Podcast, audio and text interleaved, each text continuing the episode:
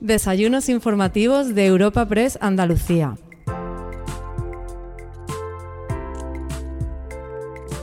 Celebramos una nueva cita en el podcast que recoge todos los encuentros de Europa Press en Andalucía y lo hacemos para ofrecerte un evento en colaboración con Cosentino que lleva por título Innovación Sostenible, claves para un futuro competitivo en Andalucía.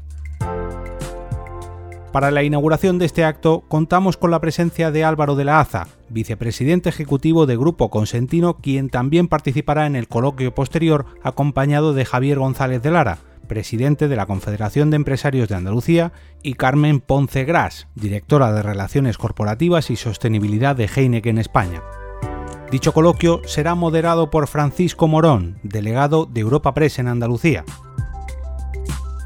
Cerrando el encuentro, podremos escuchar a Rogelio Velasco, consejero de Transformación Económica, Industria, Conocimiento y Universidades de la Junta de Andalucía, quien será el encargado de clausurar la cita que puedes escuchar a continuación.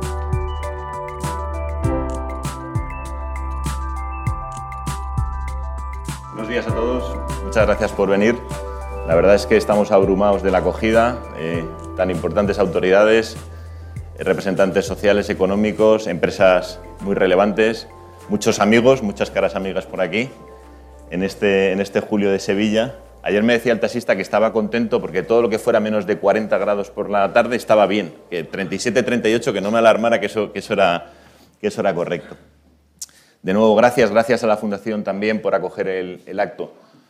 Mm, veréis, dos propósitos tenemos hoy. Uno, dar a conocer dónde estamos como empresa, cómo ha sido 2020 y en qué punto estamos en 2021 en todo, en lo económico, en lo social, pero también en lo medioambiental y su conexión con innovación. Y el otro propósito que tenemos es, con la mesa redonda, aprender de vuestras preguntas y de la interacción con otras empresas. No, no hemos encontrado otra forma de seguir avanzando que intercambiando conocimiento, experiencia con, con la academia, con empresas, con expertos, con asesores.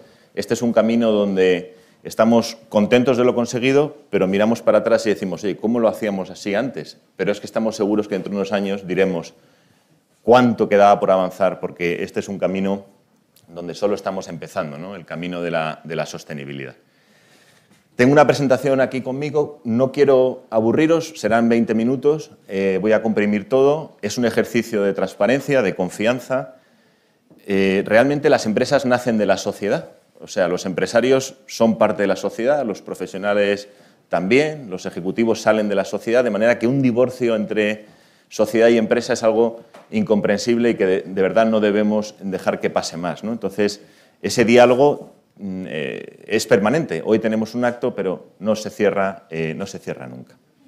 Bueno, innovación y sostenibilidad o innovación para la sostenibilidad que es si queremos tener futuro o no. Solemos decir esto, ¿no? Esto va muy en serio, el mundo está cambiando, yo creo que ya no hay espacio para el negacionismo y hay que hincarle el diente a problemas de muchísimo calado. Lo primero es contaros mm, lo que nosotros pensamos que es la causa de todo, que es una forma de ser que hemos heredado nuestros mayores y que produce esta misión, esta visión. Queremos ser líderes en una categoría y hacerlo de manera responsable. Nosotros vamos a estar como empresa familiar este año y el que viene y el siguiente y el siguiente. No estamos aquí para un trimestre, para un bonus anual ni para salvar un ejercicio. Esto es cuando alguien le pone su nombre o su apellido a una compañía y muchos de vosotros sabéis de lo que hablo, pues se compromete mucho, mucho más. ¿no? Todo esto da lugar a un propósito que nosotros lo resumimos como lo que hacemos es crear productos que inspiran la vida de la gente de una forma innovadora y sostenible. Eso es lo que hacemos. Queremos que una cocina no sea nunca más un sitio oscuro y triste de una casa o un cuarto de baño, sino que sean sitios que realmente inspiren a la gente, donde la gente pasa tiempo agradable y tiempo de calidad. Este es nuestro ADN, esto es lo que le pedimos a la gente cuando entra en Cosentino. Esto es eh, fundamental para nosotros. Sin esto no se entiende nada. ¿no? Es una compañía donde estas ocho características tienen que, que estar en el día a día. ¿no? Somos autoexigentes, somos cercanos, somos flexibles, somos internacionales, ponemos al, al cliente en el centro, tenemos que construir equipos. Pero si me permitís, esto, esto es como los, como los diez mandamientos, que se resumen en dos. Eh, somos ambiciosos y somos humildes. Y sin esa mezcla no se entiende nada. Muy ambiciosos, muy humildes. Contentos de lo hecho, pero siempre insatisfechos porque siempre queda eh, mucho por, por hacer, lo que llamamos el ADN de la compañía. Bueno, y este es el corazón de la compañía, desde donde se bombea la sangre, los productos, a todo el mundo. Modelo muy peculiar, todo se produce en Andalucía, es más, todo se produce en ese parque industrial, todo el Silestone y todo el Decton que luego va a los cinco continentes sale de aquí y además aquí están también los servicios corporativos. Esta pirámide que veis aquí es donde trabajamos nosotros, mi compañero Santiago Alfonso, eh, ilustre veterano de la compañía, padre de la marca Silestone y, compañero como Antonio Urdiales, director de sostenibilidad, que tanto han hecho por este acto. Eh, es un modelo muy peculiar porque las ventas en España son relativamente poco relevantes, menos del 10%, pero lo que es muy relevante es que desde aquí se diseñan y salen todos los productos. ¿no? Ahí veis algunos datos de los 5.300 empleados, compañeros de la empresa, 2.400 trabajamos en este, en este parque industrial. Antes decíamos Cantoria, ahora ya estamos entre tres, tres términos municipales porque hemos crecido mucho. Cantoria, Partaloa y, Fines. ¿no? Estamos ahí en esa esquinita, en esa intersección. Más de dos millones de metros cuadrados. Cuando yo era muy joven, oí a los arquitectos decir, la, Ford en Almusafes, dos millones de metros cuadrados. Nunca pensé que íbamos a superar esa cifra porque en, la idea de seguir creciendo tenemos acopio de otro tanto, otros dos millones de metros cuadrados para seguir creciendo, como Daniel conoce bien, eh, de cuatro casas eh, en este mismo sitio. ¿no? modelo muy peculiar, muy de sinergia y luego muy de expandir por todo el mundo. Algunos datos relevantes que queremos compartir con transparencia. Ya somos 5.300 personas en 117 mercados. Bueno, esto merece una aclaración, porque lo relevante no son los 117, sino los 40 países donde estamos con activos propios, que fundamentalmente es Norteamérica y la Unión Europea. Luego hay también apuestas por el Nuevo Mundo, Sudáfrica, Turquía, Israel, Malasia, eh, Australia, pero fundamentalmente somos una empresa a la que le va bien en esos países con clase media voluminosa. Nosotros vendemos productos aspiracionales, pero no de superlujo. Vendemos productos que deben ser accesibles para la clase media. Y por eso pasa lo que pasa, que en Suecia pues vendemos más que en México. Fijaos qué, qué cosa tan curiosa para una empresa española, ¿no? Pero así es.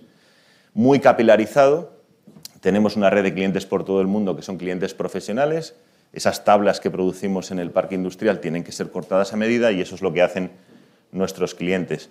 Clientes en sentido amplio, porque son los marmolistas, pero también son los arquitectos, también son las tiendas de cocina y baño y, por supuesto, las constructoras y promotoras. La compañía ha tenido como compañía de largo plazo una obsesión que es reducir riesgos y diversificar. Diversificar en geografías, aquí veis nuestra huella por todo el mundo, cada puntito es una un sitio donde estamos, ya son más de 160 unidades de negocio, al frente de cada una de ellas un gerente local, un italiano en Italia, un, polaco en Polonia, que abre todos los años la persiana con un presupuesto que ha de cumplir.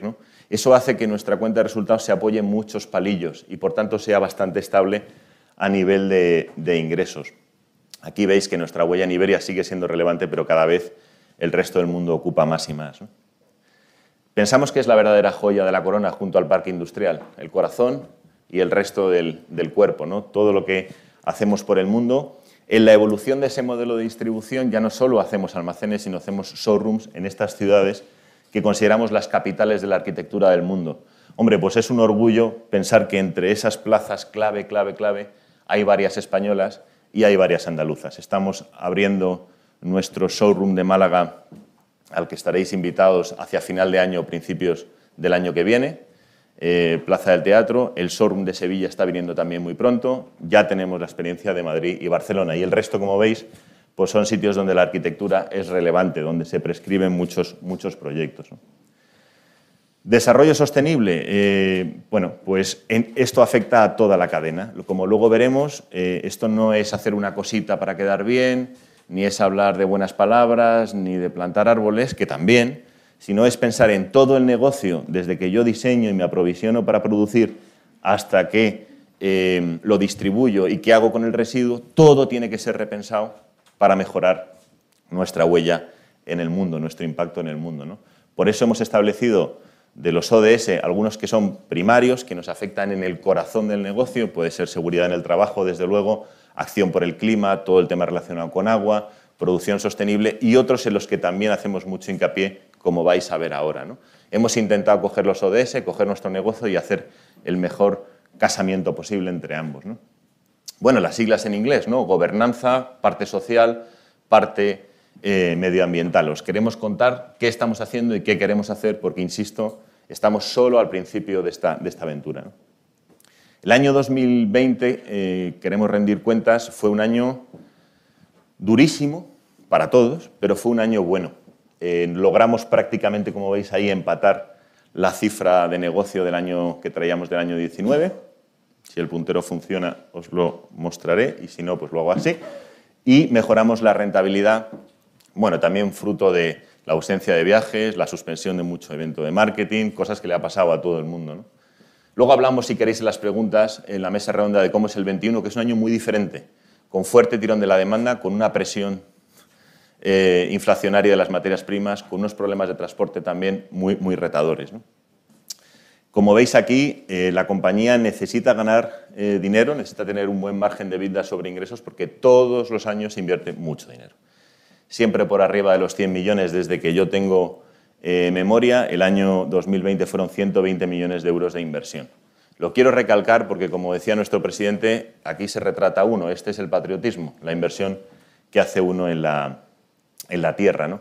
Y a nivel de gobernanza, sabéis que somos una empresa familiar, pero somos una compañía que intenta coger lo mejor de las empresas no familiares, de las empresas cotizadas, las buenas prácticas en gobernanza, con asesores externos al Consejo, con comisiones delegadas del Consejo que son fundamentales para nuestro negocio, con un comité ejecutivo que tiene compañeros que vienen de muchos sitios, que vienen de consultoría, que vienen de banca, que vienen de industria, que vienen de la propia tierra y que vienen de muchas zonas de España y también de otros países, ¿no? como Estados Unidos. Es decir, la gobernanza, sabiendo que somos empresa familiar, que sea lo mejor, lo mejor posible. Este es nuestro principal orgullo, la parte de empleo, 5.300 personas, más de 70 nacionalidades, como veis ahí, más del 90% es un, es un empleo indefinido y nos llena de, nos llena de orgullo el poder eh, decir que desarrollamos a nuestra gente. Veis ahí la inversión enorme en formación. Hemos conseguido también integrar realmente la FP Dual en la compañía, donde se imparten eh, módulos oficiales en la propia sede de la compañía y es algo que nos hace sentir orgullosos y aliviados, porque es que lo necesitamos. Es que este crecimiento sin eso no se puede sostener. Es más, tenemos un gap, tenemos un divorcio todavía entre la necesidad de mano de obra especializada y lo que el mercado laboral ofrece. Ayer teníamos la ocasión de hablar esto con el presidente de la Junta de Andalucía y este es un tema que tenemos que solucionar entre todos. ¿no? Es una paradoja demasiado fuerte de aceptar que haya un desempleo juvenil tan alarmante y que, por otro lado, las empresas no cubramos las necesidades que tenemos. Eh, la joya de la corona a nivel filantrópico, que es Eduarda Justo, para quienes no lo sepáis, Eduarda fue la madre, yo tuve la suerte de conocerla, ya muy mayor, la madre de los tres socios de Cosentino, de Paco, de Pepe y de Eduardo, una mujer empresaria en los años 40 y 50, en su honor la fundación que beca a jóvenes andaluces para que estudien en las mejores escuelas del mundo, tanto en el bachillerato internacional como en el posgrado. Este era otro reto, ¿no? No palabras bonitas, sino medir, medir no solo los ingresos y el beneficio, sino también la parte social, qué pasa con la tasa de accidentes. Estamos en una línea muy buena, fijaos que en 2016 la tasa daba 4,6 y ya estamos en 2,7 y tenemos que seguir bajándola, ¿no? En estas cuestiones sociales medioambientales, nada mejor que medir para tomarlo en serio, batirnos contra metas, verlo como un indicador económico eh, más. Bueno, nuestro compromiso en cuestiones de medio ambiente parte ya de muy atrás, siempre con la idea de reaprovechar los recursos. De hecho, Silestone es el hijo de un fracaso, que fue Mármol Stone, que era una intuición muy buena de recuperar el rechazo de la cantera y hacer un producto industrializado. Bueno, de ahí saliendo de ese lío que fue Marmolestone y que Santiago recordará bien, nace Silestone, que ha sido el producto eh, estrella. Y ahí os ponemos varios hitos que han sido importantes, ¿no? Algunos hasta un poco adelantados a su tiempo, ¿no? En 2008 lanzamos un producto eco con resina vegetal y reciclado, que entonces el mercado no acababa de entender un poco por dónde venía la historia, ahora el tiempo nos ha ido dando la, razón, ¿no? Hay hitos muy importantes, el que Decton, nuestro bebé, nuestro bebé que se está poniendo gordito, porque ya es el 25% del negocio, van a ser este año más de 300 millones de euros de venta, pues el bebé es neutro en carbono 100% en todos los alcances y las nuevas series de Silestone también lo son. Esto es un reto difícil porque implica inversión, implica I+D, implica esfuerzo económico, pero pensamos que es claramente el, futuro. ¿no? Medir, medir y medir. Para ser honestos con este reto, huella de carbono en los tres alcances, nuestro objetivo de ir reduciendo todos los años 5% contra el año eh, anterior. Habéis visto en los últimos días noticias muy claras eh, que reflejan que la Unión Europea se toma esto muy en serio, que esto va a ir más rápido de lo que parecía, que hay esa sensación de emergencia climática y por tanto nosotros tenemos que estar ahí. Un ejemplo bueno es la planta de autoconsumo, planta fotovoltaica, 20 megavatios, que está en el propio parque industrial, en la foto que os he enseñado eh, antes.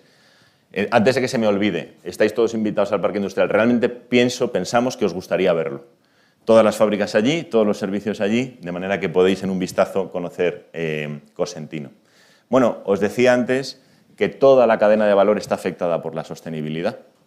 Tenemos que hacerlo todo mejor, tenemos que comprar mejor, incluir más eh, materia eco reciclada, ya el 21% de la producción total la tiene, tenemos que diseñar mejor desde el principio los productos para que tengan menos huella de carbono, porque de otro modo solo mejoraremos hasta cierto nivel y no pasaremos de esa frontera.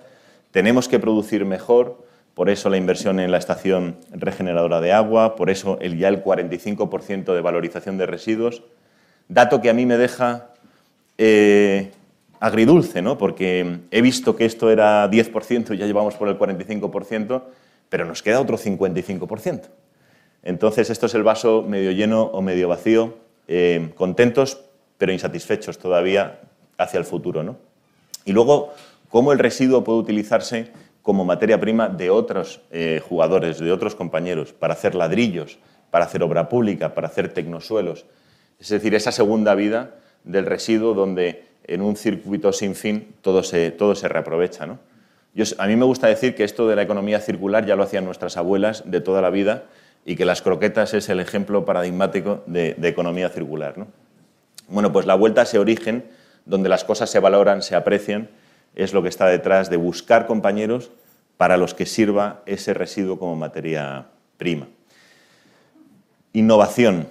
Eh, la innovación también está en el parque industrial. O sea, el modelo integrado es que las fábricas están allí, los servicios corporativos, o sea, los señores que, controlan las finanzas, la tesorería, los recursos humanos, pero también la I+D, todos integrados en el parque de Almería. Ahí tenemos un laboratorio que realmente os gustaría muchísimo, muchísimo ver. Eh, si quieres liderar una categoría, tienes que invertir más que los demás en I+.D. y tienes que saber que tienes que estar en esa punta de lanza. Otra vez, números, prácticamente 20 millones de euros de inversión anual en, en I+.D. más I. Nos gusta siempre hablar de conceptos interesantes, de conceptos filosóficos, pero traducirlo en números, que es donde al final eh, las empresas nos, reflejamos. ¿no? Me quiero extender mucho más, simplemente quiero compartir dos grandes hitos con vosotros. Eh, Hybrid. Hybrid es la reinvención de Silestone, es reformular Silestone con una mezcla más inteligente de minerales, de manera que tenga más producto reciclado y una cantidad menor, mucho menor, de sílice en línea con las directivas europeas que piden ir reduciendo tanto como sea posible la sílice libre cristalina. Y en esa idea eh, surge el concepto hybrid, que es un nuevo Silestone, una nueva vida. Pensábamos que, por, lo que estudiábamos de marketing, ¿no? la curva de maduración de los productos, que Silestone ya empezaba a ser un poquito madurito, pero la, historia nos está quitando la razón, porque este resurgir de Silestone está haciendo que las ventas no paren de incrementarse. La gente estaba sedienta de que Silestone o la categoría se reinventara hacia algo más sostenible. Esta es la, respuesta que damos nosotros a esa necesidad de productos más sostenibles en el, mercado. Nos anticipamos un poco a la normativa que vendrá. La directiva ya sabéis que tiene que transponerse. En, anticipación de eso, en vanguardia de eso, aplicamos una reducción muy significativa, lo cual es muy bueno para el usuario final porque compra un producto más ecosostenible, con más, producto, más cantidad reciclada, y para el marmolista porque tiene un modelo de negocio eh, más seguro y, por supuesto, para nuestras propias fábricas, que hay que empezar por casa. ¿no? Esa reformulación produce un entorno de trabajo muchísimo más, más seguro. Aquí tenemos un pequeño vídeo que vamos a proyectar, serán dos minutos, y, luego pasaré a, finalizar mi intervención. Esto es Hybrid. Esta es la explicación del nuevo, del nuevo Silestone. presenta el nuevo Silestone con tecnología Hybrid. Cosentino presenta el nuevo Silestone con tecnología Hybrid.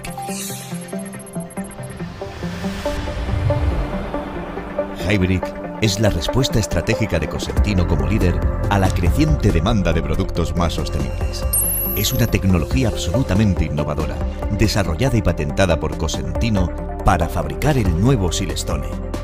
A través de ella, conseguimos un producto con las mismas prestaciones, un impacto medioambiental mínimo y un menor porcentaje de sílice cristalina en su composición. El departamento de I+D de Cosentino ha trabajado durante años hasta lograr una innovación sin precedentes en dos ámbitos. Una nueva composición y un nuevo proceso productivo. La tecnología Hybrid pionera y propiedad de Cosentino, introduce una innovación total. Una avanzada generación de superficies híbridas compuesta por una mezcla de alto rendimiento y bajo contenido en sílice cristalina de minerales, cuarzo y materiales reciclados. El nuevo proceso productivo, basado en la economía circular, se alimenta totalmente de agua reutilizada y energía eléctrica renovable. Además, introducimos materiales reciclados durante la fabricación, sobre todo en el caso de Hybrid Plus. Con Hybrid Plus vamos todavía un paso más allá en el compromiso con el medio ambiente y la sostenibilidad. Los productos Silestone con tecnología Hybrid Plus añaden a su composición un mínimo de un 20% de materiales reciclados como el vidrio.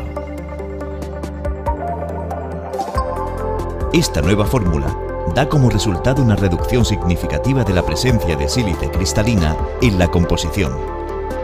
Dependiendo del color, todos los productos Silestone marcados con Hybrid Technology tienen un contenido de sílice cristalina inferior al 50 o al 10%. Todas nuestras tablas están etiquetadas con Q50, máximo 50% de sílice cristalina, o Q10, máximo 10% para ayudar a identificarlo fácilmente nada. Silestone se trabaja con las mismas herramientas y sus medidas de seguridad en corte y manipulación se mantienen.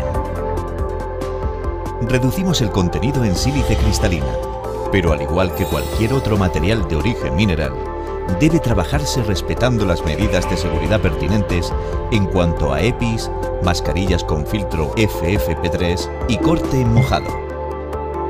Los nuevos minerales, seleccionados por todo el mundo para conseguir los efectos y tonos únicos de cada color, nos permiten nuevas posibilidades estéticas. Incrementamos la belleza, manteniendo intactas la durabilidad y resistencia que conoces. Silestone es más Silestone que nunca, y su garantía es exactamente idéntica.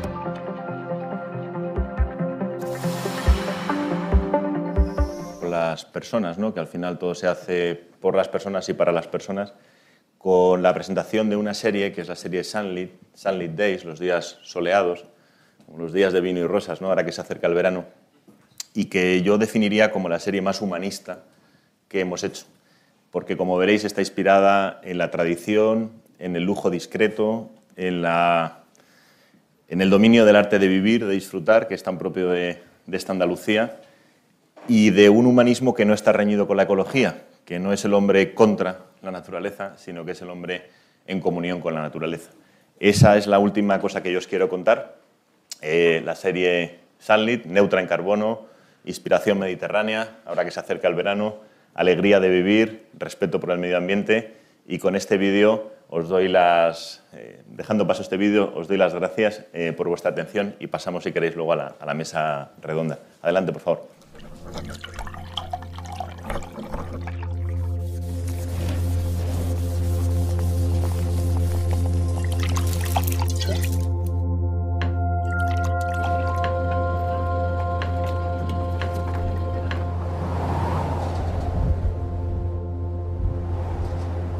Mi padre siempre me cuenta historias.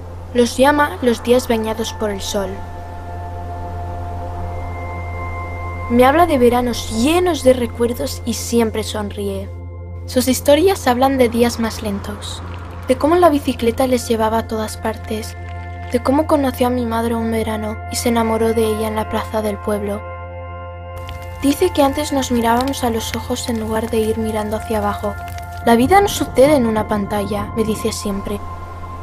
El abuelo también cuenta historias de esos días y del mar, tonos azules que cambian cada hora, de pasarse horas y horas tumbados en la orilla contando estrellas a la luz de un faro que competía con ellas. Él a veces nos mira con pena. Dice que la vida nos está pasando por delante, que quien no cuida lo que tiene lo pierde y que vamos a perder nuestro mar, nuestra vida y nuestra sonrisa. Que hemos aprendido muchas cosas y nos hemos olvidado de lo más importante, de vivir. Yo también quiero contar esas historias, como las de mi padre y como las de mi abuelo. Quiero hablar de playas, de bicicletas, de guitarras, de faros y de un mar limpio y cristalino.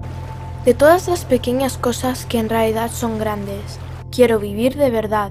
Quiero contar historias de mar, como la de equilibrio marino, como Fernando y Marina, que cada día salen a limpiar el mar, a repoblar nuestros corales, a proteger nuestra Posidonia, a recoger plásticos y aperos olvidados, a intentar salvar el Mediterráneo. Quiero contar historias de luz, como la de Mario, que se quedó atrapado por la nuestra, por los amaneceres y atardeceres del Cabo de Gata, que quiso devolver el regalo de esa luz con la de su faro, guiando a los marineros cada noche. Quiero contar historias de música, como la de David, que vino de Francia y aquí encontró su raíz. Y dedica horas y horas a modelar la madera para que sus guitarras lo llenen todo de acordes, dibujando sonrisas con cada una de sus notas.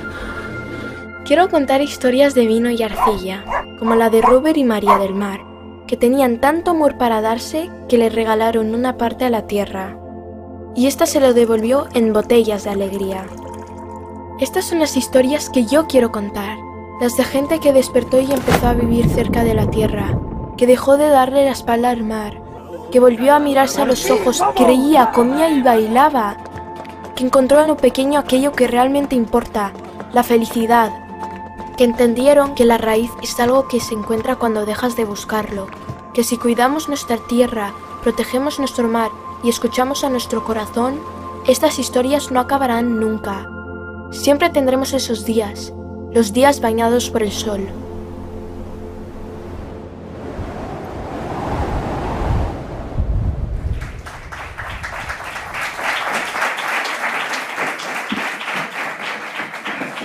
Hola, muchas gracias Álvaro.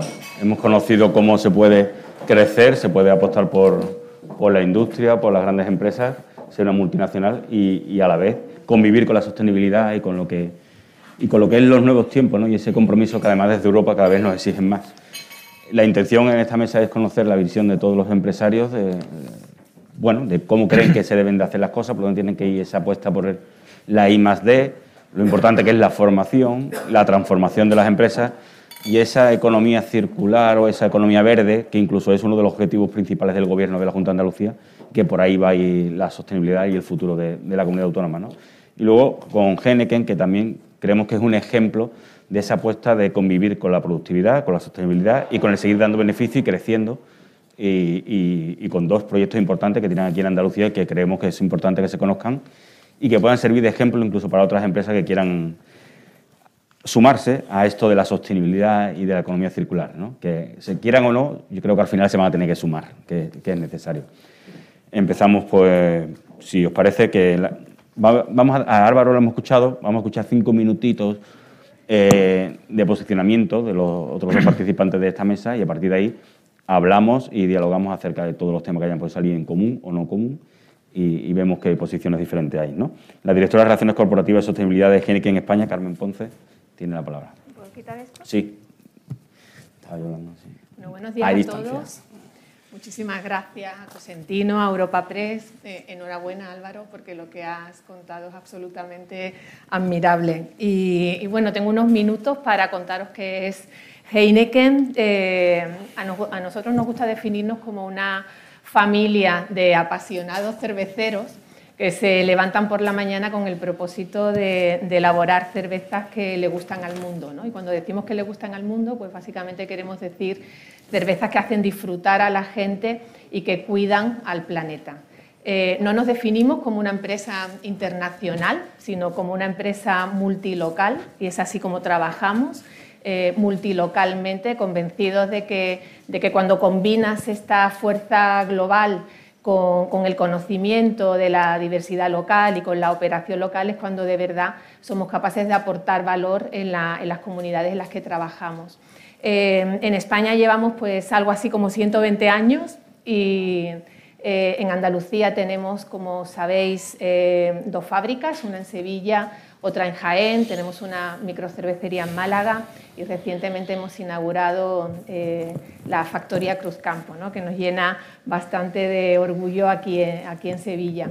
Eh, somos una empresa de marcas eh, que apuesta firmemente por la innovación, tenemos un portfolio de, 45 marcas. En el radar de innovación que han publicado hace poco nos, catalogaron como la empresa más innovadora dentro del sector de gran consumo en el, 2020 y bueno, hemos introducido categorías absolutamente nuevas en el sector bebidas en España como Rattler o como Cider ¿no? y, muchas innovaciones en, los últimos años. Eh, comprometidos también con nuestra gente y, máxime con, motivo del COVID, cuidando de la salud, de la seguridad y, del bienestar de nuestros empleados, pero también de nuestros clientes. Cuando hablamos de nuestra gente, ahí están nuestros hosteleros y, nuestros clientes y, hemos tenido medidas absolutamente extraordinarias para apoyar la resiliencia y la sostenibilidad de este sector tan, tan castigado por el COVID como es la hostelería y, por supuesto muy comprometidos con la sostenibilidad. La sostenibilidad forma parte del ADN de la compañía, es un pilar estratégico a nivel global desde hace muchísimos años. Hace, hace recientemente unos meses hemos eh, clausurado la Agenda 2020, cumpliendo todos nuestros compromisos y hemos anunciado la Agenda 2030. Así que eh, la sostenibilidad no es una moda para, para Heineken, a nivel global y por supuesto tampoco para España, sino que forma parte de nuestras decisiones estratégicas de una forma absolutamente natural. Y cuando hablo de sostenibilidad, fundamentalmente eh, estoy hablando de, un compromiso muy firme por el que trabajamos cada día. Como dice Álvaro, por supuesto no tenemos todos los deberes hechos, ya, ya nos gustaría, pero sí que es un compromiso con el que trabajamos cada día eh, eh, queremos ser la cervecera más verde en España y lo que sí os puedo decir es que España eh, es, una punta de lanza en toda la comunidad de Heineken internacional. Realmente nos ven como un referente en sostenibilidad por las cosas que se están haciendo desde la compañía en este país. Y trabajamos en sostenibilidad medioambiental y también en sostenibilidad social. En la parte eh, medioambiental trabajamos fundamentalmente en dos pilares, uno eh, eh, reduciendo, buscando reducir la huella de carbono en toda nuestra cadena de valor.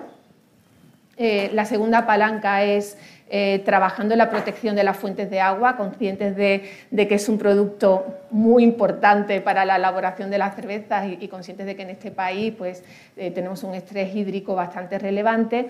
Y, la tercera es contribuyendo de una forma proactiva y positiva en las comunidades en las que trabajamos. En cuanto a la reducción de la huella de, carbono, muy orgullosos por los pasos que estamos dando en el uso de energías renovables. Eh, hace seis meses, escasos seis meses, inauguramos una planta con 150.000 placas solares eh, en alianza con Iberdrola muy cerca, en la comarca de Andévalo, en Huelva, lo cual nos permite que toda la electricidad que se utiliza en todas nuestras fábricas a nivel nacional, incluso en nuestras oficinas, es, energía solar. Nos gusta decir eso de que, nos bebemos 2.000 millones de cañas de Cruzcampo elaboradas con el, con el sol. Eh, y también hace tres meses hemos dado un paso más en una fábrica, eh, orgullosos también de que esté en Andalucía, que es en Jaén, Eh, Jaén no solo tiene electricidad solar, Jaén tiene toda la energía que utiliza en el proceso de producción verde, la térmica también, y, es la primera fábrica de cerveza cero emisiones en España, la más grande en Europa, se ha convertido en un referente eh, en nuestro sector y, lo es gracias a la construcción de una planta de biomasa. Eh, que utiliza los restos de poda de los olivares a 90 kilómetros alrededor de, la fábrica para generar energía, energía térmica verde. ¿no? Un bonito ejemplo de cómo uno puede generar energía renovable y además contribuir de forma positiva a la, circularidad y a la economía, a la economía local.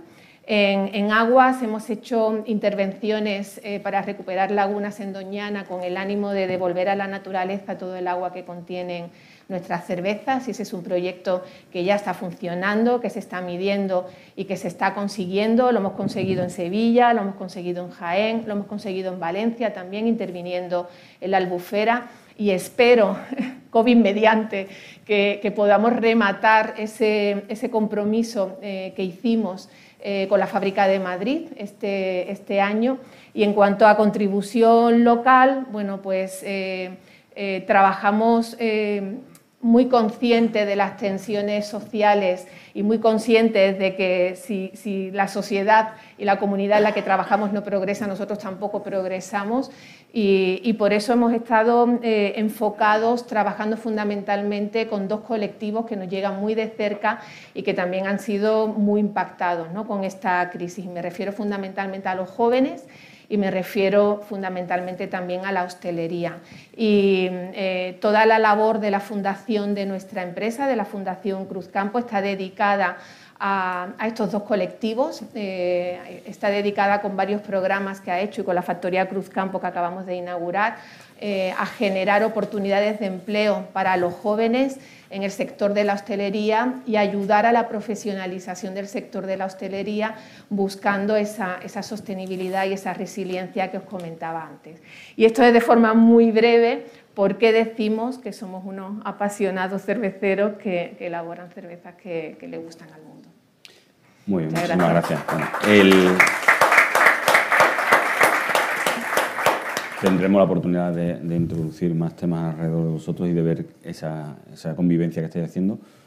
Desde el punto de vista de los empresarios, ¿no? teniendo en cuenta incluso la apuesta de Europa, las exigencias, el tema de los fondos europeos, por dónde van a ir ese tipo de ayudas, esa convivencia que hay que mantener con el medio ambiente, con, la economía circular, con la sostenibilidad y la apuesta que hay que hacer por la, innovación y el desarrollo. ¿no?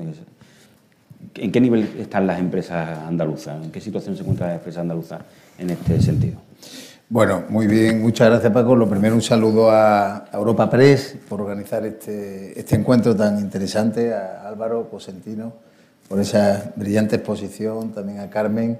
Las dos experiencias son interesantísimas, ahora haré alguna referencia, pero quiero saludar al consejero, nuestro consejero de Transformación Económica y, bueno, Rogelio, que está siempre ahí apoyando al tejido empresarial. Muchas gracias por, por tu esfuerzo, al presidente del Consejo Económico y Social presidente de la Cámara, autoridad portuaria, eh, Juan Iturri, también buen amigo que, está haciendo una gran labor, todos los empresarios que, y empresarias que nos acompañan. Yo creo que eh, realmente los protagonistas son ellos hoy, ¿no? porque nos tratan de trasladar de manera pedagógica cómo incorporarnos al concepto de sostenibilidad y lo entronco con esa reflexión que tú haces. Eh, la sostenibilidad tiene que ser parte del ADN de las empresas lo habéis explicado muy bien los dos. Heineken lleva 120 años, pero que Consentino lleva muchísimos años trabajando en un modelo donde la investigación y la innovación es básico para poder descubrir no solo nuevos materiales, sino tener la valentía de abrirse a nuevos mercados. Yo tuve la oportunidad de estar en Almería, además con Paco, con Paco Cosentino, y que es una persona admirable, y lo primero que tengo que hacer es reivindicar al empresariado andaluz. Eh, lo sabe bien el consejero, tenemos que estar orgullosos del nivel, eh, la excelencia que hay centenares, por no decir miles de empresarios y empresarias andaluzas que están permanentemente creando sueños y creando proyectos de esta envergadura para abrirse mm, a centenares de países y sobre todo crear ese empleo, ¿no? Eh, más de 5.300 personas como tú indicabas y sobre todo sin dejar en ningún momento de pensar en el futuro. Yo ahí reivindico eh, cuando se habla del título de, la jornada, ¿no? Innovación sostenible, reivindico, eh, lo he hablado en alguna ocasión con el consejero, la, no sé cuándo vamos a ser capaces de que la I minúscula la convertamos en I mayúscula. Eh, tenemos que hacer un esfuerzo social, empresarial, para que entendamos que la investigación es importante, el desarrollo, que duda cabe, pero mm, lo que transforma las empresas es la innovación. Y la innovación, si además va acompañada de ese otro sustantivo, ¿no? porque no podemos decir que es un adjetivo, eh, de la sostenibilidad, convertiremos lógicamente nuestra tierra en una tierra puntera. Pero obviamente hay algún tipo de resistencia donde eh, nos cuesta la vida, quizá por esa tendencia de la investigación, de, que es necesaria, sobre todo los procesos industriales, de hacer transversal esa innovación. Por eso hago una reivindicación a convertir la I minúscula en I mayúscula y que la innovación se convierta en un factor de competitividad para todos los sectores empresariales. Eh, la realidad es que la, investigación ha quedado muy suscrita al ámbito público, al ámbito universitario, al sector industrial, pero necesitamos que todo lo que es la transversalidad de ese sector servicio, de ese turismo, de esa hostelería, se pueda incorporar con cierta normalidad o puede ser el comercio, ¿no? comercio minorista o cualquier otra actividad a esa innovación. Por lo tanto, la sostenibilidad tiene que ser algo de concepto, algo que esté asumido como un factor imprescindible. Eh, hablar de economía circular, como tú has hablado Álvaro, pues no es una cuestión banal, es un momento eh, yo creo que histórico, ¿no? el que estamos viviendo, y histórico porque además confluye con, un proceso insólito en la humanidad, que es convivir con una pandemia. Eh, a mí cuando me preguntan que defina qué, es el COVID, o, qué ha sido esta pandemia, o qué, o qué sigue siendo, ¿no? digo que es un acelerador de procesos. Es un acelerador de procesos. ¿Por qué? Porque eh, todo lo que iba a ocurrir de aquí a 5, 8 años está ocurriendo ya. Y nos está obligando a todos a adelantar la toma de decisiones. Lo que vosotros estáis haciendo de manera admirable, lo que está haciendo Heineken de manera admirable, no es más que adelantar los procesos. Pero ¿cómo hacemos que esa aceleración de procesos tenga la oportunidad la pyme de incorporarse? porque ahí está el efecto tractor que tenéis vosotros y que es tan importante y tan admirable, crear en todo ese ecosistema en el que nos encontráis, os encontráis inmersos, cómo hacerlo. Hablaba de Almería, Almería, esa tierra desconocida, digo porque se ve en ese vídeo esos orígenes de los cuales estáis muy orgullosos.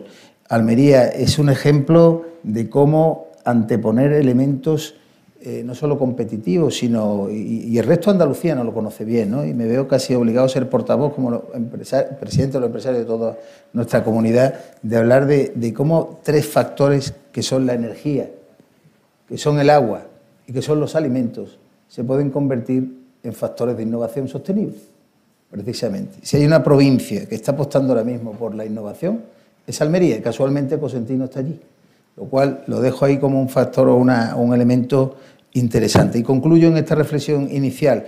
Eh, la innovación sostenible, la economía circular, es imparable, igual que la asunción de poner freno al cambio climático. Estamos todos obligados y efectivamente no puede haber negacionismo, es decir, el tema está asumido. Lo que tenemos que tener la inteligencia de concebir de manera también transversal la toma de decisiones. Eh, la empresa se incorporará a todos los procesos de mm, economía circular en el momento en que también desde el sector público, desde las distintas administraciones, se les facilite. Eh, no por legislar más se va a facilitar esa incorporación. Digo esto porque hay muchísima, em, eh, digamos, normativa que ahora mismo, lógicamente, por distintas circunstancias, están saliendo, no solo directiva europea. Hoy, esta mañana, nos despachamos con noticias de la propia Comisión Europea, donde se van a anticipar, como tú comentabas Álvaro, pues determinadas decisiones respecto a mm, intentar que la huella de carbono desaparezca cuanto antes, que todo lo que son el consumo de consumo de, combustibles fósiles desaparezca, todo el tema de residuos, pero eso necesita algo que me ha gustado escuchar por primera vez. Hay que crear un fondo europeo específico, un fondo social climático. Y no estamos hablando de los Next Generation solo. No solo estamos hablando de eso. Eso es coyuntural. Los Next Generation vienen como consecuencia de una pandemia. Y no sabemos, primero, cuándo van a llegar, cuándo se van a aplicar, cuándo se van a ejecutar y cuándo se van a justificar. Ni cómo. Ni cómo. Eh, quiero intentar trascender. Es decir, cómo incorporamos a dos historias de éxito tan potentes como es la de Cosentino, como la de Heineken, a la pyme andaluza.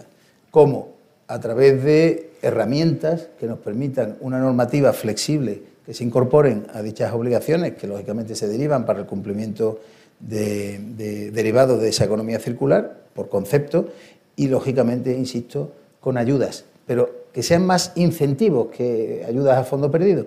Y por eso creo que es muy interesante las noticias de hoy de que la Unión Europea está dispuesta a crear ese fondo social por el clima y un fondo donde de alguna forma recupere, integre a empresas que han salido muy dañadas y que siguen todavía muy afectadas como consecuencia, de, como decía Carmen, de este COVID tan atroz que hemos vivido. Por lo tanto, esto es un reto, esto es ilusionante, esto yo creo que es el futuro y además estamos convencidos los empresarios andaluces eh, y orgullosos de tener empresas como vosotros eh, que estáis haciendo un, trabajo de excelencia admirable. Muchas gracias. No lo he dicho antes, tenemos poco tiempo por, temas de agenda. Eh, han salido dos cuestiones que es importante, aunque tendremos ocasión de escuchar al consejero a posteriori, eh, que es la implicación de la Administración Pública. ¿Qué está haciendo la Administración Pública para ayudar a las empresas a adaptarse o, tomar el camino más correcto? ¿no? Eh, en alguna ocasión, Álvaro, he leído que has dicho que hay diferencia entre las administraciones de, Centro Europa, quizás, con, España, el tema de apoyar o no, o, facilitar o incluso eh, incentivar lo que es la, sostenibilidad o lo que es la apuesta por la investigación la sostenible en las empresas. No sé qué, sensaciones tiene, que, por dónde crees que tiene que ir la actuación de la Administración Pública para ayudar a las empresas a dar ese paso definitivo. Gracias, Paco. Pues en nuestra, en nuestra experiencia por todo el mundo yo destacaría dos, dos elementos. Países de centro y norte de Europa tienen ese plus de conciencia o van más adelantados en el tiempo y la Administración al final no es más que reflejo de una, de una sociedad son más exigentes, pero también son más inspiradores esos clientes de Centro y Norte de Europa a la hora de relacionarse con Cosentino y pedirle o sugerirle nuevas propuestas de, valor. En Estados Unidos, que sabéis que es un mercado importantísimo para nosotros, más de la mitad del negocio, yo creo que hay un concepto bonito de trasladar, Jesús, que es buen conocedor del mercado americano, que es que ellos tienen clarísimo, sea el Partido Republicano o el Partido Demócrata, que estas cosas solo se pueden hacer con las empresas o sea que plantear que estos retos eh, vayan por un lado y las empresas por otro no tiene ningún sentido y es una cosa muy copiable.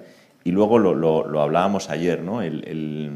ya aterrizando más en, Andalucía, pues este clima de naturalidad, de sencillez en el trato, de cercanía, pues es muy positivo, porque al final eh, nadie tiene la verdad absoluta, necesitamos beber todos de todos, eh, y eso es un poco lo que venimos a hacer hoy aquí, ¿no? ese diálogo con la sociedad porque cuando uno coge un tamaño se debe a sus socios, se debe a sus empleados, pero se debe a su comunidad local, se debe a su administración, se debe a sus medios, se debe a todos los grupos de, interés. Entonces, en nuestra experiencia, he intentado tocar un poquito Centro-Norte Europa, Estados Unidos y la realidad Andalucía, business friendly o, amistosa con, las empresas, como un ciudadano más, que es lo que es la empresa. Muy de agradecer.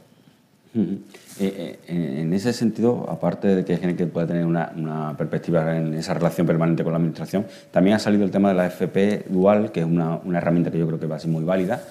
Transformar o llevar esa versión a la universidad, que es uno de los proyectos que tiene también el Gobierno, también puede ser muy, muy incentivador para, para, para aquellos estudiantes que no saben por dónde dirigirse.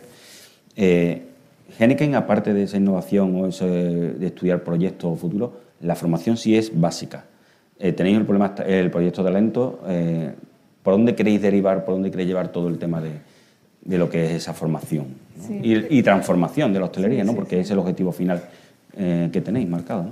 Sí, sin duda en la, en la recuperación económica la, la, formación es una, es una palanca clave y, para nosotros siempre lo ha sido. la desarrollamos a través de la Fundación, que tiene 25 años de vida y casi dos décadas eh, formando a, los hosteleros.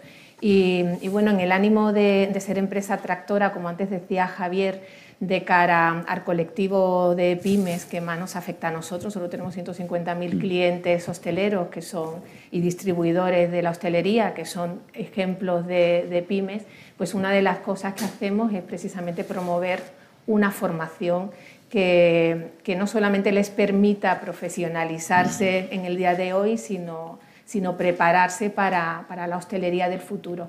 Y con ese ánimo es con lo que ha nacido Talento Cruz Campo, ¿no? una, combinación de dar oportunidades de empleo a, jóvenes que, lo necesitan y formarlos para, la hostelería del futuro. Y, hemos puesto pues, todo nuestro expertise, toda nuestra experiencia, todos nuestros recursos al servicio de, esa iniciativa. Mm. El propio presidente de la Junta se quedó con la política de, economía verde, de sostenibilidad, eh, cree que es importante, cree que es el proyecto de futuro de Andalucía. Hemos visto, después tenemos ocasión de hablar un poco más de lo que ha sido ese proyecto de Iberdrola con Geneken, que creo que es bastante importante y que puede significar de ejemplo.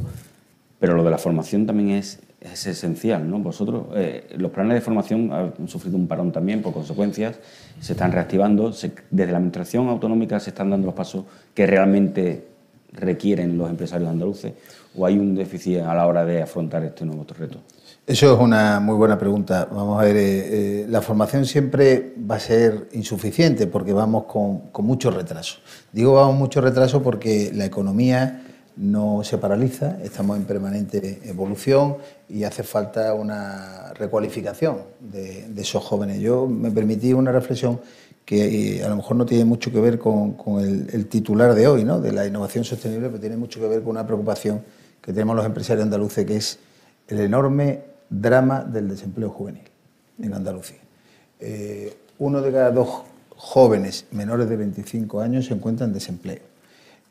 Eso es, un, es una bomba con espoleta, es decir, tenemos que ser conscientes de que hay que actuar con decisión desde todos los ámbitos, la administración, desde el ámbito de la empresa, para intentar, intentar eh, recomponer una situación que nos puede generar mucho dolor de cabeza en los próximos años. Cuando eh, todo el proceso de vacunación ya ha concluido, se dice la etapa post-COVID, yo creo que no existe la etapa post-COVID, porque el COVID va a acompañarnos durante muchos años o durante bastante tiempo. Nos tendremos que familiarizar con él. Otra cosa es que estemos vacunados.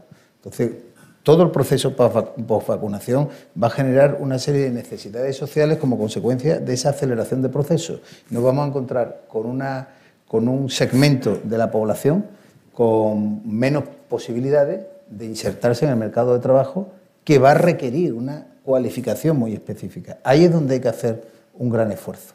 ¿Cómo lo hacemos? A través de, esa iniciativa, por ejemplo, de la FP Dual, a través de vincular más el mundo universitario a las necesidades que tenemos en, el ámbito empresarial. Es decir, tenemos que sentarnos, hay que llegar a acuerdos, no digo ya de Estado, que en este país es casi hablar de un tabú, porque llegar a acuerdos de Estado, lo más que conseguimos son acuerdos en el ámbito de diálogo social, que no es poco, pero lo que es un acuerdo de Estado mm, amplio, generoso, eh, de amplio espectro, de amplio, recorrido, donde se marquen las directrices para, la recualificación de, los jóvenes y para su inserción en el mercado de trabajo, va a ser importante. Se va a generar mucho empleo y mucho empleo distinto y van a desaparecer muchos puestos de trabajo.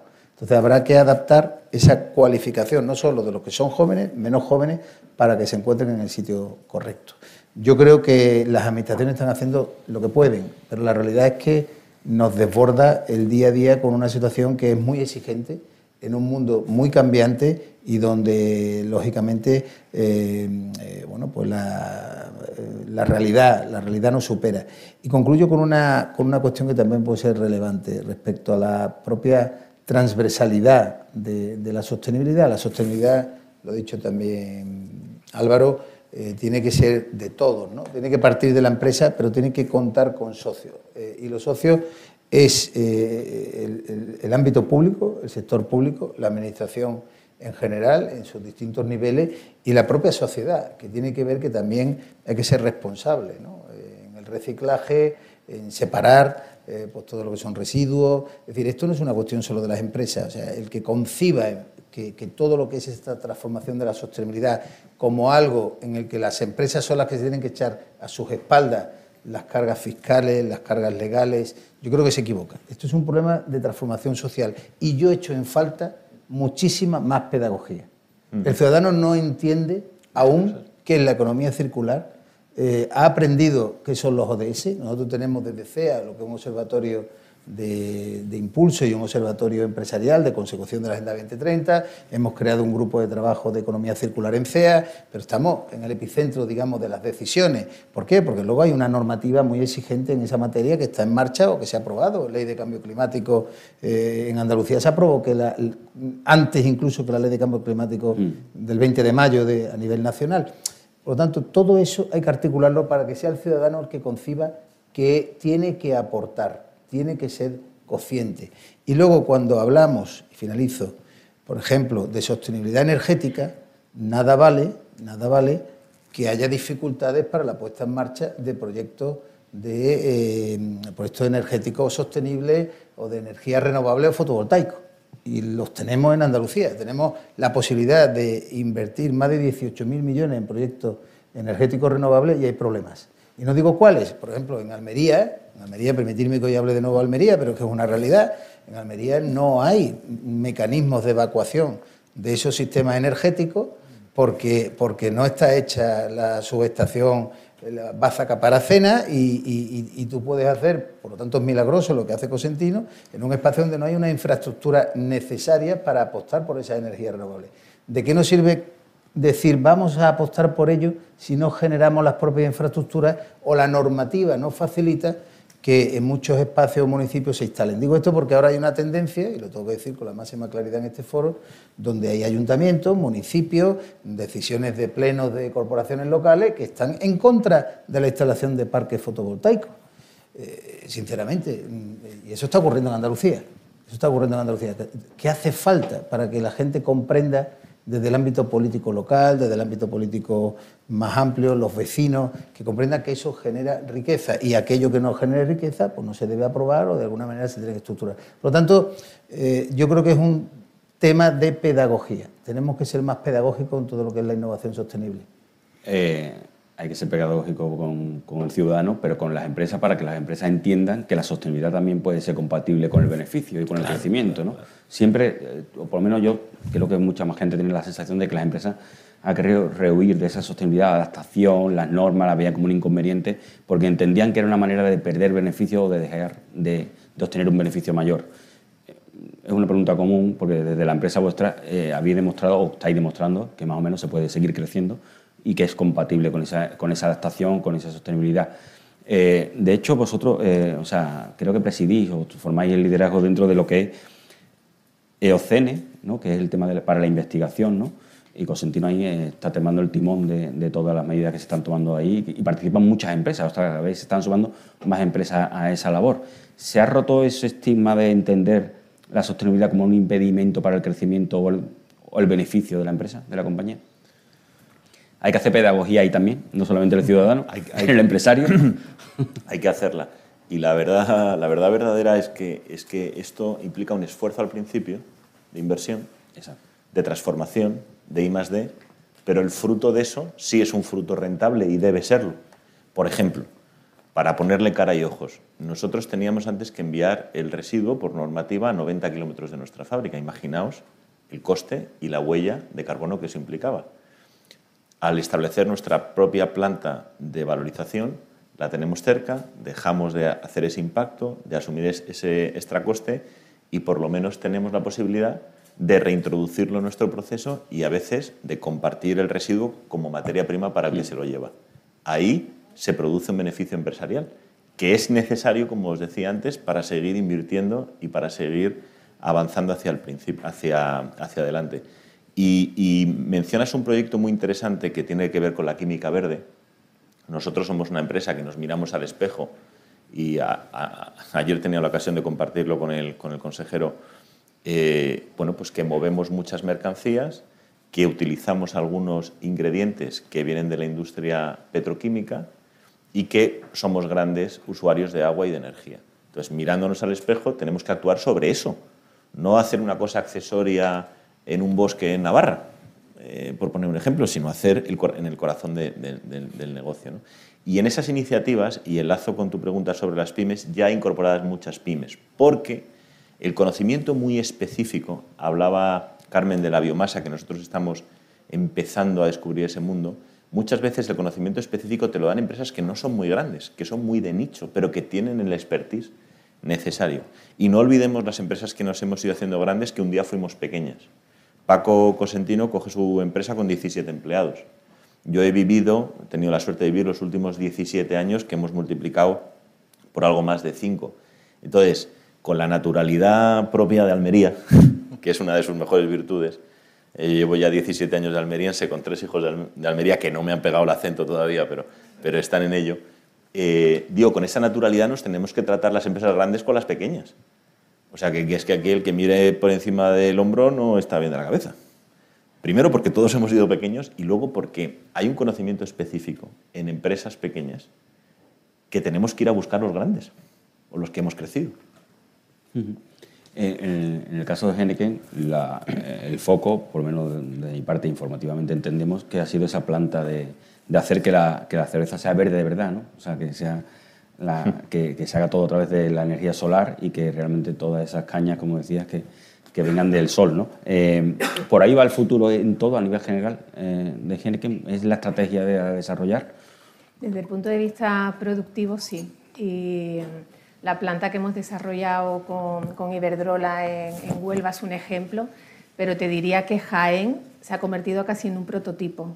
Eh, ya no solamente por la, por la energía verde al 100% que utiliza, sino porque en todos los sentidos intenta ser lo más amable con el, con el medio ambiente posible. ¿no? Es, la única fábrica que ha sido certificada cero residuos, eh, que antes no lo había comentado, pero que también forma parte de, de eh, de esa industria ideal que nosotros visualizamos, devuelve a, la naturaleza todo el agua y contribuye de forma positiva a la comunidad local, que es la comunidad de, Jaén que te puedo asegurar que le viene también fenomenal a estos agricultores de alrededor, pues no solamente eh, no tener que deshacerse de un residuo como son las podas de olivar, sino encontrar además una fuente de ingresos eh, adicionales.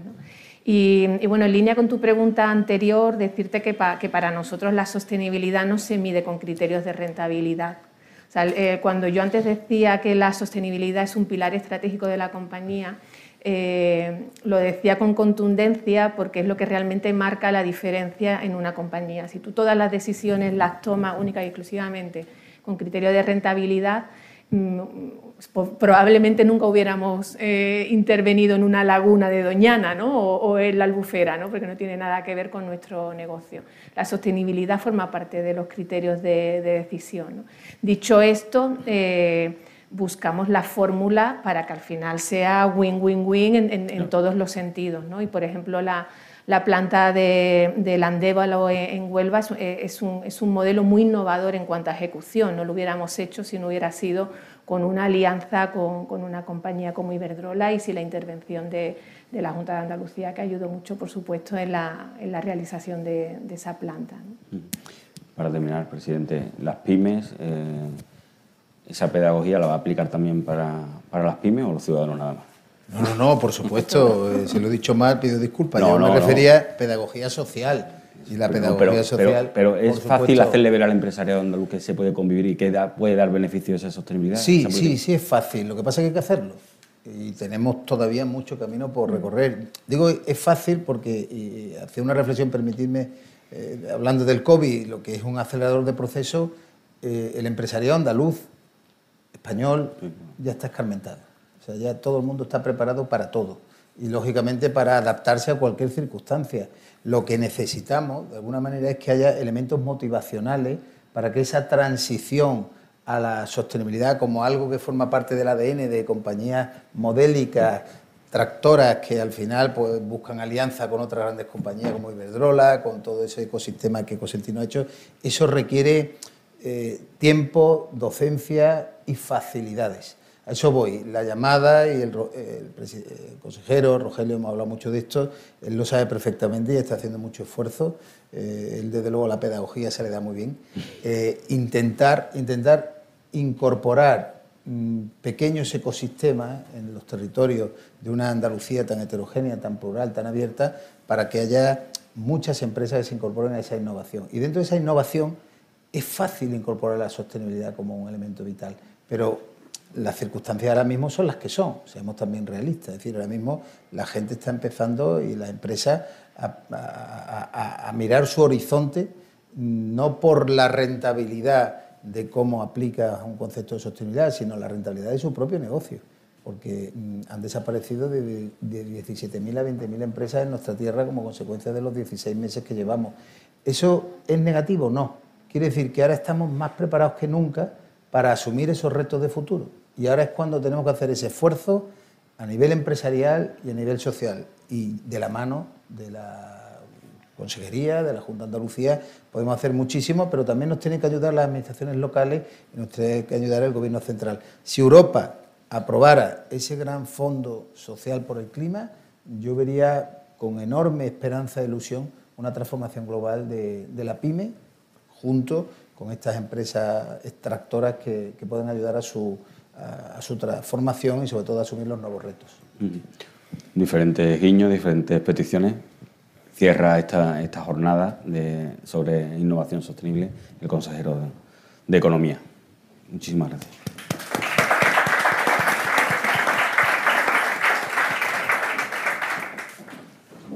Muy bien, bueno, buenos días a todos, autoridades, presidente de la Confederación de Empresarios de Andalucía, Javier, Javier González de Lara, vicepresidente ejecutivo del Grupo Cosentino, Álvaro de Laza, directora de Relaciones Corporativas y de Sostenibilidad de Heineken, Carmen Ponce, delegado en Andalucía de Europa Press, Europa Press, Francisco Morón, a todos, muchas gracias por vuestra asistencia.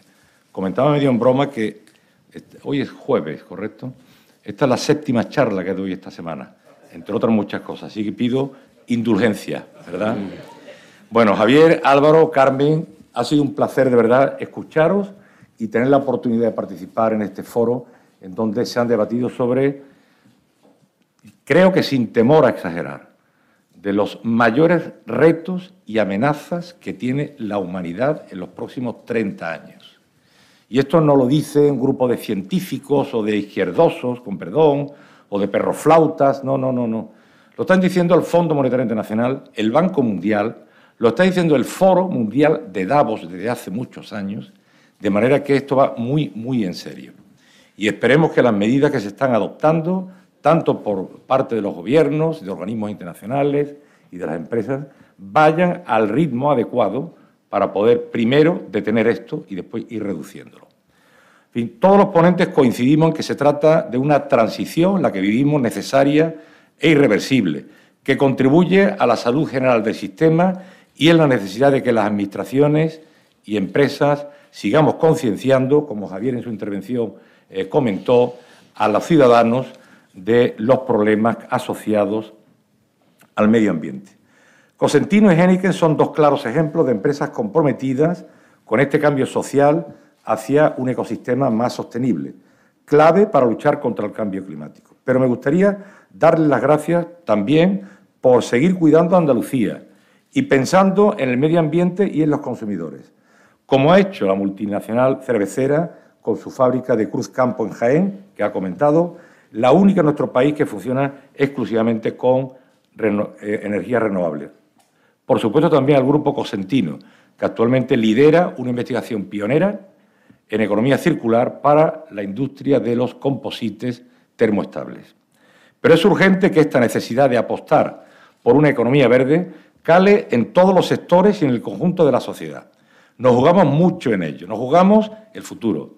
Este Gobierno lo sabe, el de la Junta de Andalucía, y por ello acelerar esa transición ha sido una de las cuestiones prioritarias desde el inicio de nuestro Gobierno. El objetivo, como recordó el presidente de la Junta de Andalucía, Juanma Moreno, en el debate del Estado de la Comunidad, es situar a Andalucía como una de las principales regiones impulsoras de la transición gradual hacia una economía descarbonizada, una economía de futuro, digital, tecnológica, verde y con alto valor añadido. Por todo ello, Andalucía contará con una ley de economía circular que va a ser vanguardia en España y que iniciará su tramitación parlamentaria después del verano. Y tendremos otros dos instrumentos claves para este fin, como son la Estrategia de Calidad del Aire y la Estrategia Energética de Andalucía 2030. Estamos en un momento de no retorno, en el que la cuestión no se centra en la necesidad de trabajar por un futuro más sostenible, sino en cómo imprimir la máxima velocidad posible para que esto sea posible. En el foro de Davos, como he comentado, que este año celebró su sesión número o edición número 51, eh, estuvo centrada justamente en la recuperación tras la pandemia, cuidar el planeta volvió a ser uno de los ejes fundamentales. El informe Circularity Gap Report 2021, presentado en ese foro, hizo justamente hincapié en la necesidad, entre otras propuestas, de reducir un 39% respecto a los niveles de 2019 las emisiones de gases de efecto invernadero y aumentar del 8 al 18% la proporción de materiales que se reciclan y reutilizan si queremos evitar el colapso climático. Y en ese proceso circular, en el que todos debemos emplearnos a fondo, el desarrollo industrial y tecnológico basado en la innovación y la investigación científica, la suficiencia energética y la evaluación de la calidad se erigen como palancas fundamentales. La nueva política industrial que estamos impulsando desde la Junta se plantea como uno de los principales objetivos cerrar las cadenas de valor industriales. Me explico, ya no pensamos en cadenas de valor lineales, sino circulares, apostando por el fomento de la reducción del consumo de materias primas primarias o de insumos en nuevas manufacturas o procesos industriales gracias al desarrollo de procesos de reciclaje, recuperación y aprovechamiento. Esta misma semana se ha presentado en el Consejo de Gobierno nuestro Plan de Acción Crece Industria 2020-2022, que incluye cinco actuaciones fundamentales para el impulso de la referida circularidad de las cadenas de valor industrial. Primero, valorización de residuos, sensibilización y capacitación de la industria. En tercer lugar, desarrollo de tecnologías limpias. En cuarto, tecnologías para la producción o recuperación de agua. Y en quinto lugar, impulso de la simbiosis industrial. Igualmente, hace un mes se aprobó también la formulación de la Estrategia para la Minería Sostenible en Andalucía 2030, a través de la que estamos buscando fortalecer a la industria extractiva para aprovechar las oportunidades y necesidad del suministro de materias primas con tecnologías limpias para la lucha contra el cambio climático y la descarbonización. Como ejemplo de ello, este pasado mes de junio autorizamos el proyecto PMR en la explotación minera de cobre de las cruces, que supone un hito de innovación y desarrollo tecnológico y un gran paso para la economía circular, al incrementar la eficiencia de los aprovechamientos y permitir el tratamiento de minerales de baja ley y de residuos de tratamiento de la anterior planta. Una iniciativa con aproximadamente 500 millones de euros de inversión directa, 180 millones de inversión inducida y cuyo desarrollo previsto a lo largo de la vida del proyecto se estima que generará unos 450 millones de euros de ingresos públicos, puestos que recaudan. En cuanto a empleo, la previsión es de unos 1.000 puestos de trabajo directos e indirectos y unos 1.500 inducidos. Por tanto, aquí tenemos un ejemplo de cómo pueden ir de la mano economía circular, aprovechamiento de recursos endógenos, crecimiento y cohesión territorial. Estamos priorizando este tipo de actuaciones. Desde el inicio de la legislatura se han impulsado siete proyectos estratégicos, entre ellos uno precisamente de Cosentino, que van a suponer una inversión global de 2.640 millones y la creación de 7.000 empleos. Existen, en la actualidad, estamos analizando, en la actualidad, otros 10 proyectos estratégicos. La economía circular y la apuesta por energías renovables y sistemas más sostenibles es una necesidad transversal que afecta a todos los sectores y ello lleva aparejado la demanda de nuevas habilidades y de nuevas competencias. Las previsiones de la Comisión Europea apuntan a que la aplicación de la economía circular en la Unión Europea creará unos 700.000 puestos de trabajo y logrará una aceleración del crecimiento del Producto Interior Bruto de 0,5% durante los próximos cinco años. Tenemos que aprovecharlo, ahora más que nunca, pues estamos en un momento en el que debemos saber aunar ese cambio de paradigma hacia un modelo más sostenible con la imperiosa necesidad que tenemos de reactivar nuestra economía después de la pandemia. Estamos viendo cómo Andalucía se está convirtiendo en referente de energías renovables en polo de atracción de proyectos en el ámbito del hidrógeno verde. Entre los más recientes, me estoy acordando, por ejemplo, del que las compañías Fisterra Energy, Enagas y White Summit Capital quieren poner en marcha en la Autoridad Portuaria de Algeciras, o el que planea implantar la portuguesa EDP en el campo de Gibraltar, o por fin el de Endesa en Huelva y en Almería. Y no podemos olvidar la gran experiencia de los ingenieros industriales especializados en energía en Andalucía. En el ranking de Shanghai, el Departamento de Energía de la Escuela de Ingenieros de Sevilla es el número uno de España. Andalucía, por tanto, tiene todos los ingredientes.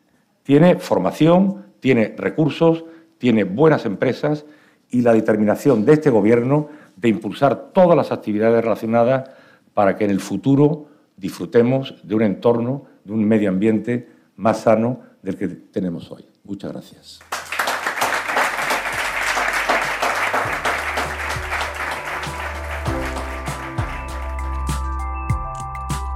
Despedimos este episodio del podcast de los desayunos informativos de Europa Press Andalucía, invitando a todos nuestros oyentes a descubrir el resto de episodios de este programa, así como los del resto de podcast de Europa Press a través de europapress.es barra podcast.